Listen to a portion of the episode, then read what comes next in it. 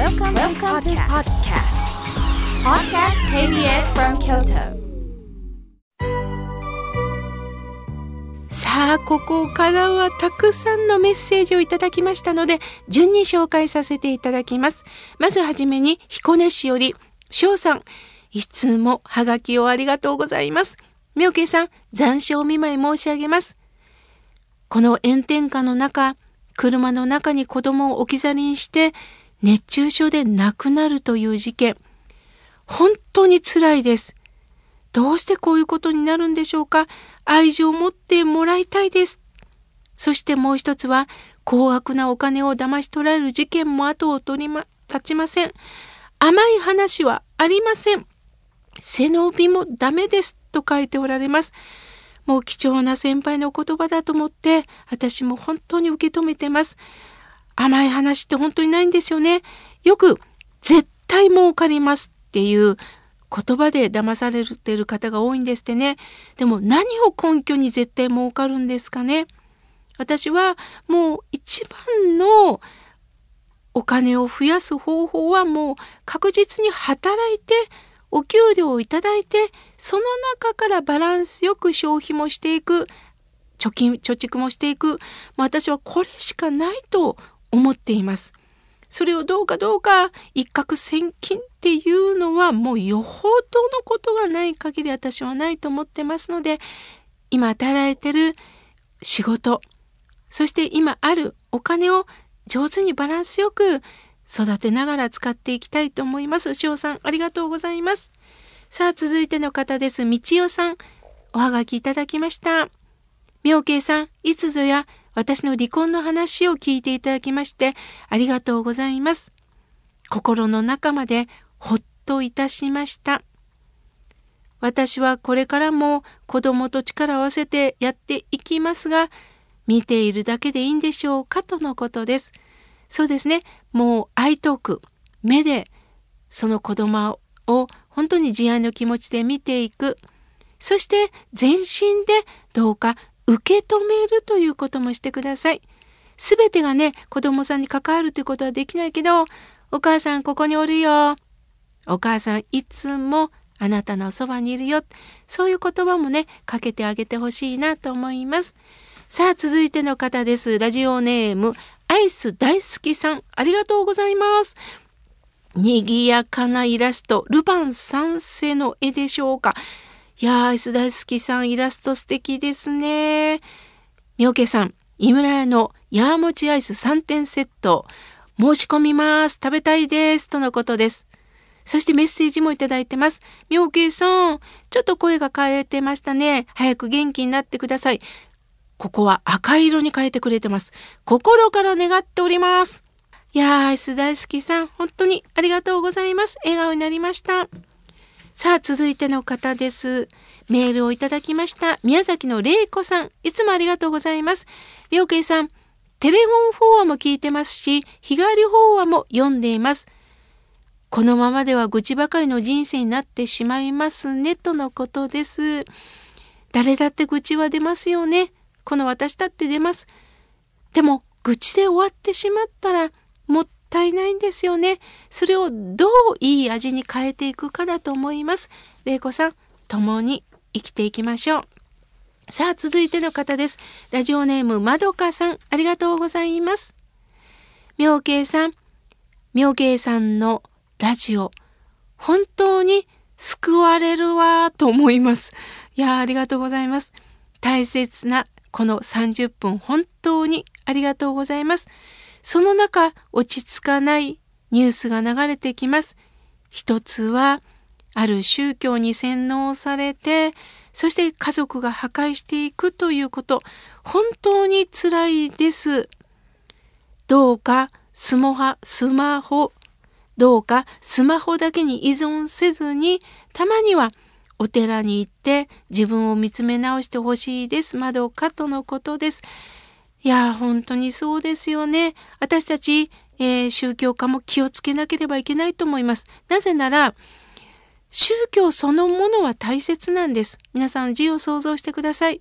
教えを胸と書いて宗教です。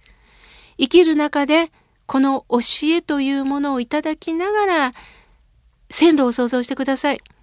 とんでもない方向に行ってしまったらとんでもない駅に行ってしまいます。脱線せずにどうしたらこのレールを本当に信じて進めていけるのか。そのためには先人の方はこのようにしたらいいんだよ。自我の思いだけで自分が運転手ってならずにあとはお任せしてどうか信じて生きてほしいということをおっしゃってます。そこに異常にお金を寄付しろとか私の言うことを聞けっていうのはこれはもう怖いことです。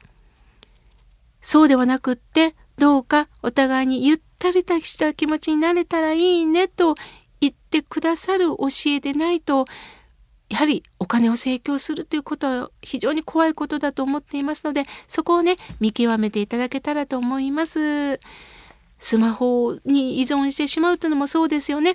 情報だけを入手せずに自分の目と鼻と口と耳とこの五感体でどうかなんか確かめてねいただきたいなと思います。続いての方です。ようこさんありがとうございます。毎週土曜日の8時私にとって穏やかになれる時間です。本当に貴重な番組です。前妙慶さんは声がハスキーだとおっしゃっていましたが、これも生身の妙慶さんだと思っています。きっと辛いこともあるのに、妙慶さんは笑いに変えられていること、本当に尊敬します。私は病院勤務をしております。ついイラッとくるのですが、妙慶さんの法話で回復してるんですよ。これからもよろしくお願いします。秋田県より陽子さん、ありがとうございます。陽子さん、実は来週の土曜日、秋田に法話に行くんですよ。詳しいことはね、妙家の日替わり法話に書いておりますので、もしもお時間があったらお出かけください。さあ、続いての方です。彦根のとも子さん、ありがとうございます。実は3度目のがんの転移が疑われました。再検査をすることになって落ち込んでいたところに、KBS 京都のスタッフの方からお電話があったんです。番組のプレゼントが当選しました。冷凍便などで都合の良い時間を聞いてくださったんです。突然の幸せです。プレゼントはイメヤさんのアイス3種。もう大好きな小豆バーが入ってるということで、私は本当に嬉しいです。元気が出ました。とのことです。ああ、彦根のとも子さんよかったよかった。ぜひ、小豆バー、その他、井村さんのアイスで元気になってください。元気。気が元に戻るっていうことです。それだけで病気も変わってきますからね。とも子さん、どうかどうか、ちょっとほっこりしてください。さあ続いての方です。舞鶴の竹とんぼさん、ありがとうございます。夏休み、孫たち4人が遊びに来てくれました。スイカ割りをしまして、縁側でスイカの種を飛ばして、そしてそうめん流しをしました。そして締めは井村さんの小豆バーをみんなでいただきました。楽しい孫との一日でしたとのことです。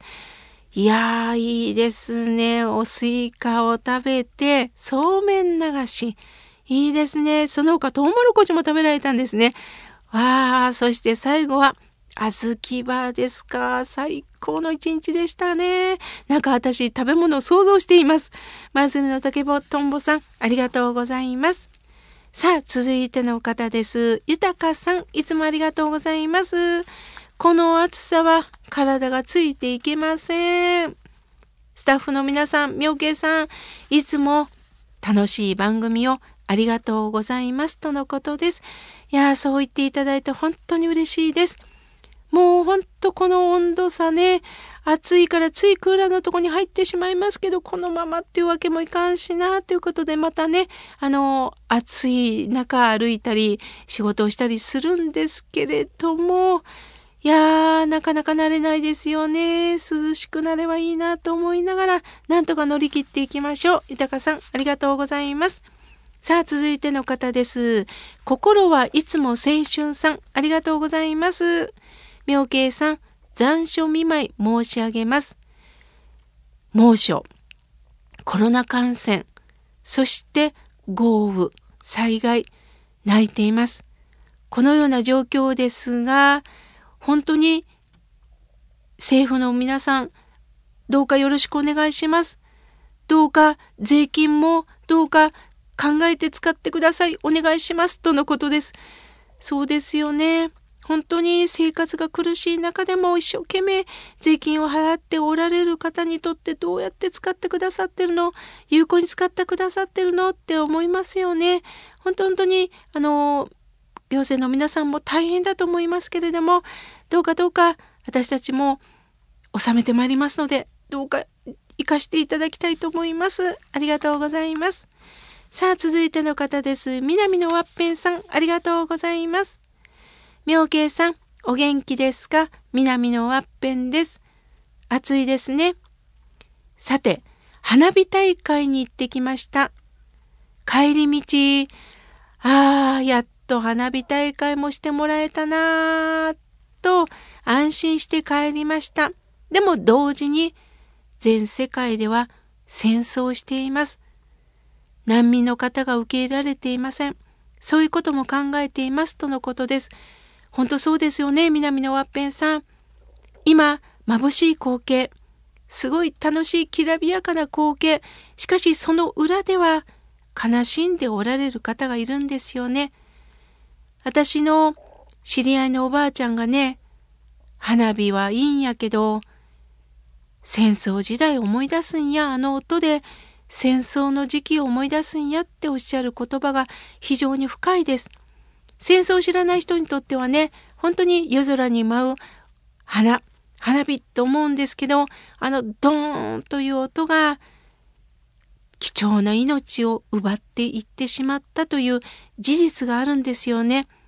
そういうことをちゃんと裏側の部分も見ていくということです。一人一人戦争してはいけませんよということをねメッセージ届けていますけれどもこれは本当に改めて私たちが一人一人受け止めて誰一人傷つけてはいけないそしてもう一つなんですね。加害者になってはいけないっていうことなんです。もちろん被害者は作りたくない。でもそれによって加害者も作りたくない。大切なのは皆さんが分かり合えていく関係を工夫して考えていきたいと思います。生かし合える関係を南のワッペンさんからのメールで改めて感じました。まだまだたくさんのメッセージをいただきましたが、来月紹介させていただきます。